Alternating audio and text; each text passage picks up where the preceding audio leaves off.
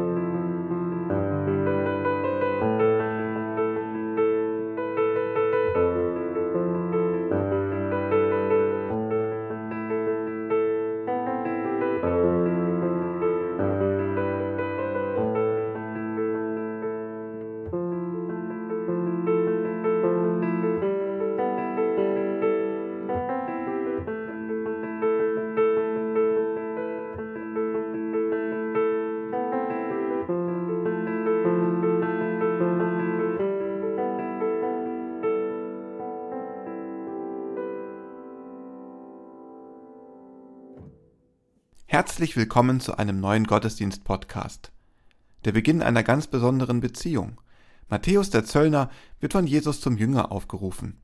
Menschen beginnen trotz Fehler und Sünden ein neues Leben in Jesu Gemeinschaft. Was hat Barmherzigkeit damit zu tun? Darum soll es heute gehen.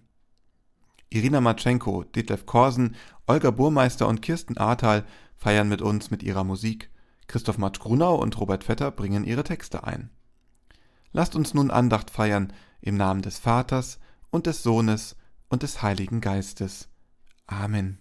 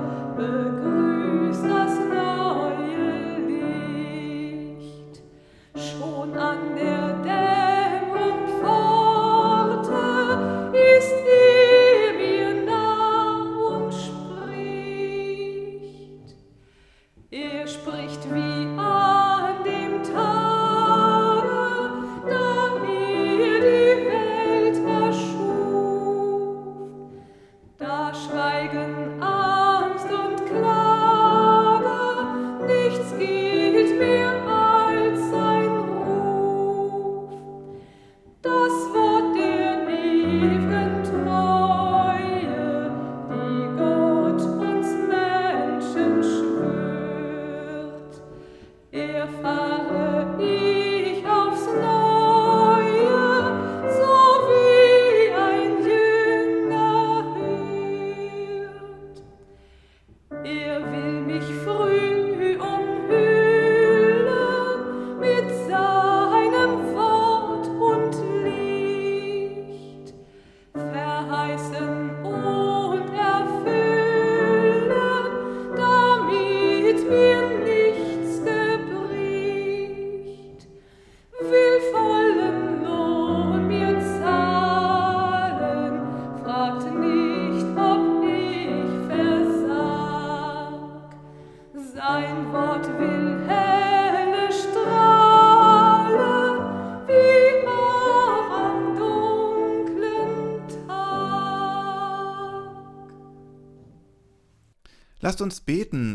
Worten aus Psalm 31. Herr, auf dich traue ich. Lass mich nimmermehr zu Schanden werden. Errette mich durch deine Gerechtigkeit. Neige deine Ohren zu mir. Hilf mir eilends. Sei mir ein starker Fels und eine Burg, dass du mir hilfest. Denn du bist mein Fels und meine Burg, und um deines Namens willen wolltest du mich leiten und führen. Du wollest mich aus dem Netze ziehen, das sie mir heimlich stellten denn du bist meine Stärke. In deine Hände befehle ich meinen Geist, du hast mich erlöst, Herr, du treuer Gott. Ich freue mich und bin fröhlich über deine Güte, dass du mein Elend ansiehst und kennst die Not meiner Seele und übergibst mich nicht in die Hände des Feindes. Du stellst meine Füße auf weiten Raum. Meine Zeit steht in deinen Händen. Errette mich von der Hand meiner Feinde und von denen, die mich verfolgen. Lass leuchten dein Antlitz über deinem Knecht, hilf mir durch deine Güte. Er sei dem Vater und dem Sohn und dem Heiligen Geist, wie es war im Anfang, jetzt und immer da und von Ewigkeit zu Ewigkeit. Amen. Lasst uns beten. Lieber Gott, wir kommen zu dir, weil wir deine Nähe suchen. Du nimmst uns trotz unserer Fehler und Sünden an. Wir danken dir für deine unendliche Gnade und deine unerschütterliche Liebe. Zeige uns, wie die Botschaft von deiner Barmherzigkeit in unserem Leben Früchte tragen kann. Wir wissen, dass wir nicht perfekt sind und dass wir Fehler gemacht haben. Aber wir glauben an deine Gnade. Du kannst uns verändern und heilen. Schenke uns Mut, dass wir uns trotz unserer Zweifel an dich wenden. Du lässt uns ein neues Leben beginnen. Wir danken dir dafür. Amen.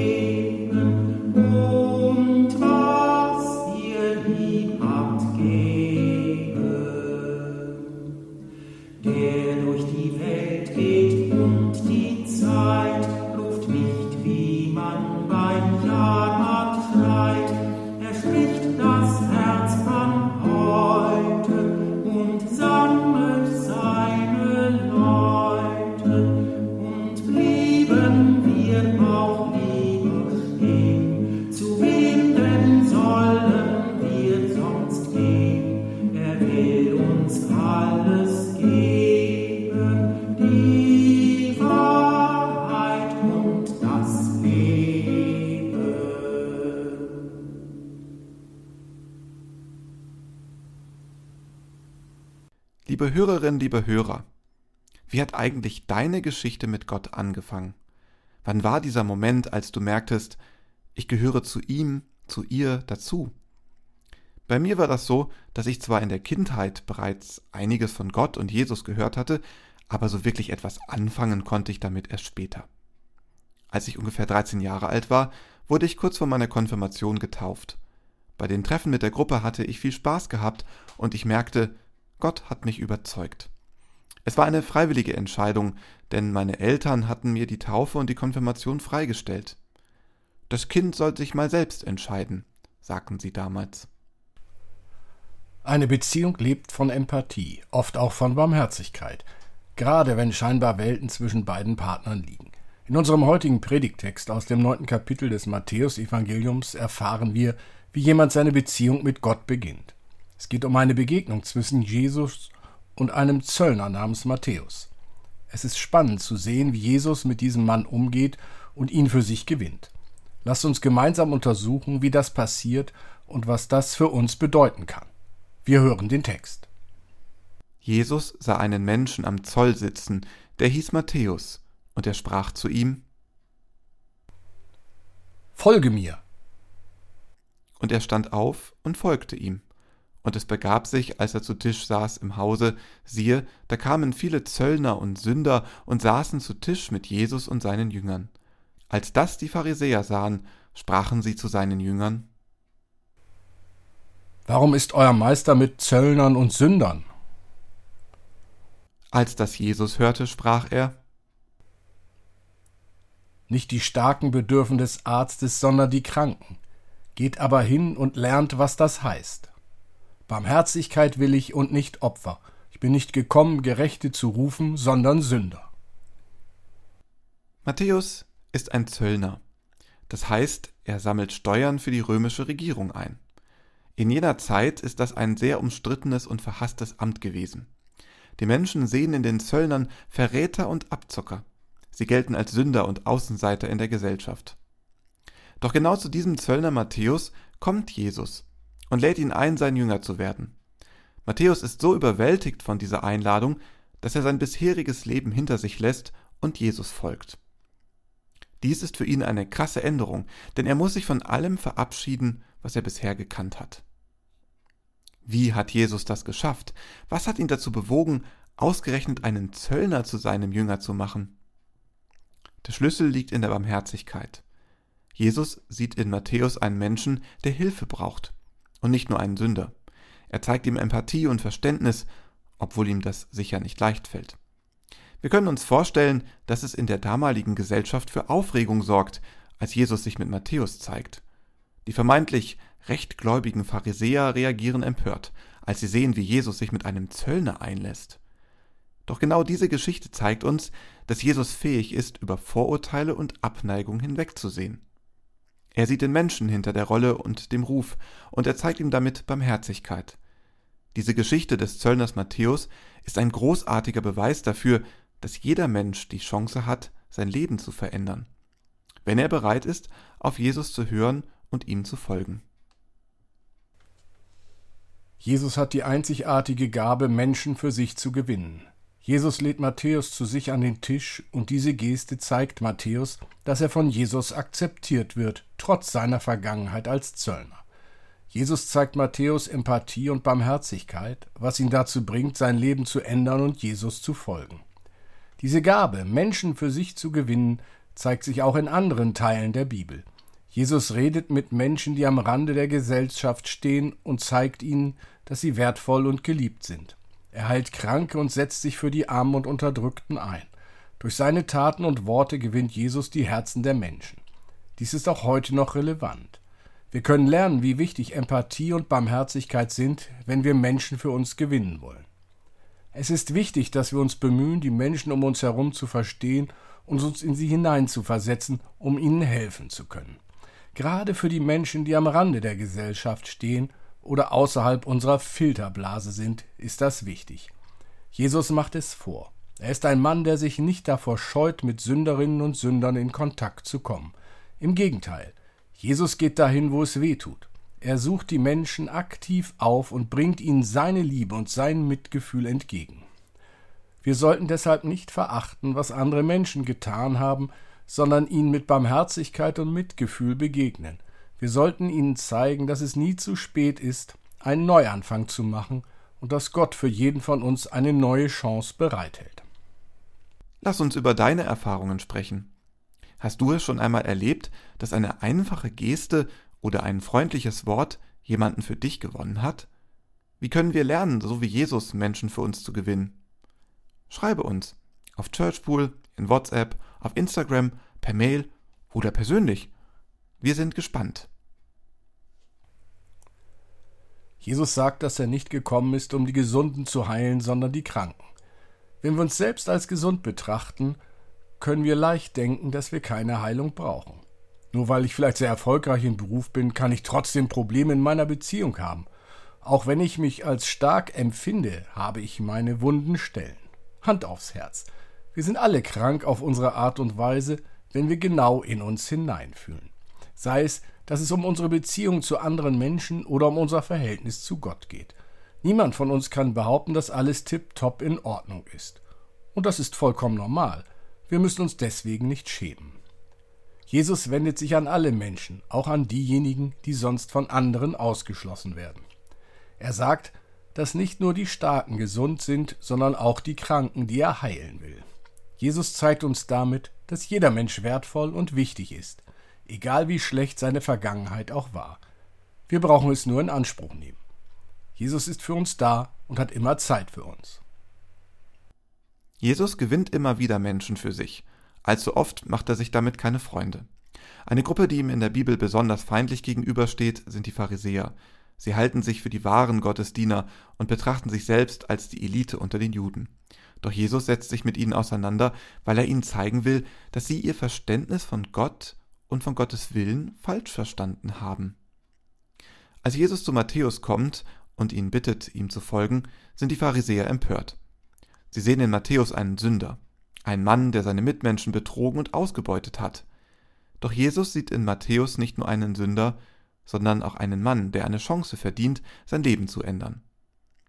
Jesus fordert die Pharisäer heraus, indem er ihnen zeigt, dass sie selbst auch Sünder sind und dass Gott jedem Menschen, egal welchen Hintergrund er hat, eine zweite Chance gibt. Jesus stellt die vermeintliche Überlegenheit der Pharisäer in Frage. Er zeigt ihnen, bei Gott geht es nicht darum, wer man ist oder was man getan hat, sondern darum, dass Gott jedem Menschen Barmherzigkeit und Vergebung schenkt. Es bleibt nicht aus, dass Jesu Taten auch die Pharisäer beeindrucken. Einige von ihnen beginnen zu überlegen, ob sie nicht auch so handeln sollten. Schließlich haben sie doch auch schon einmal mit Jesus am Tisch gesessen.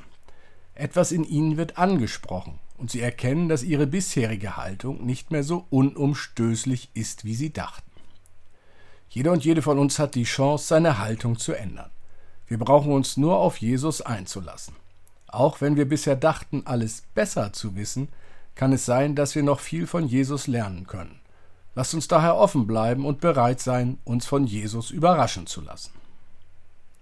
Gott ist ein Teil unseres täglichen Lebens und seine Gegenwart kann uns bei allen Herausforderungen begleiten. Als Christinnen und Christen können wir uns gegenseitig dabei unterstützen, indem wir von unserer eigenen Beziehung mit Gott berichten. Wir können von den Augenblicken erzählen, in denen wir seine Hand gespürt haben, oder von den Momenten, in denen wir seine Stimme gehört haben indem wir uns gegenseitig von unseren Erfahrungen erzählen, können wir uns inspirieren und stärken lassen. Es hilft uns auch, uns an die Gegenwart Gottes zu erinnern, wenn wir uns einsam oder verloren fühlen. Wie wäre es, wenn du mal deine Freunde und Familie dazu einlädst, dass ihr miteinander von euren Erfahrungen mit Gott erzählt? Ein paar Fragen helfen da vielleicht weiter. Wie hat die Beziehung mit Gott bei dir begonnen? Was ein besonderes Ereignis oder ein eher langsamer Prozess? Was eine direkte Begegnung mit Gott oder hast du ihn in deinem Leben bemerkt? Worin unterscheiden sich eure Erlebnisse? Was haben sie gemeinsam? Aber denkt daran, es gibt keinen richtigen Weg, Gott zu erfahren. Was zählt, ist das, was wir in unserem Herzen fühlen und wie wir uns mit Gott verbunden fühlen. Gott liebt uns, unabhängig von unseren Fehlern und Unzulänglichkeiten. Wenn wir uns ihm öffnen, kann er unser Leben auf wunderbare Weise verändern. Als ich mich damals zur Konfirmationszeit angemeldet habe, konnte ich nicht ahnen, auf welche interessante Reise mich Gott mit dem Anfang der Beziehung mit ihm schicken würde. Heute blicke ich darauf zurück und denke, das war gut so. Es war der Beginn einer ganz besonderen Beziehung. Jesus kommt plötzlich und unerwartet auf uns zu. Wenn das passiert, starten wir in ein neues Leben.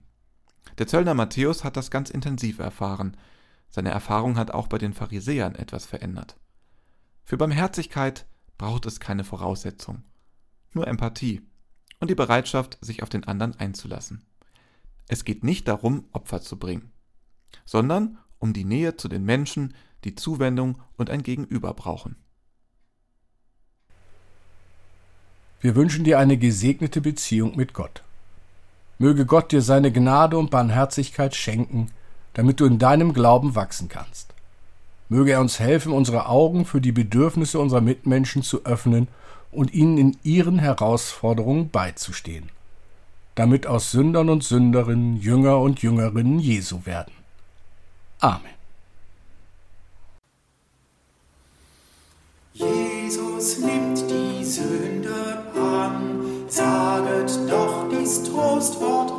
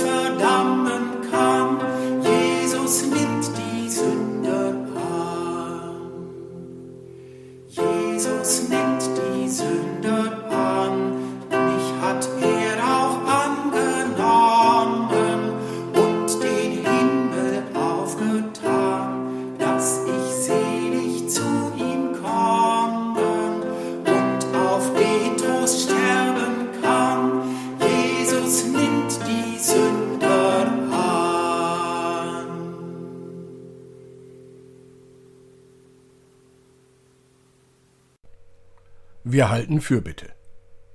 Deine Gerechtigkeit, Gott, ist anders. Deine Gerechtigkeit schenkt Leben.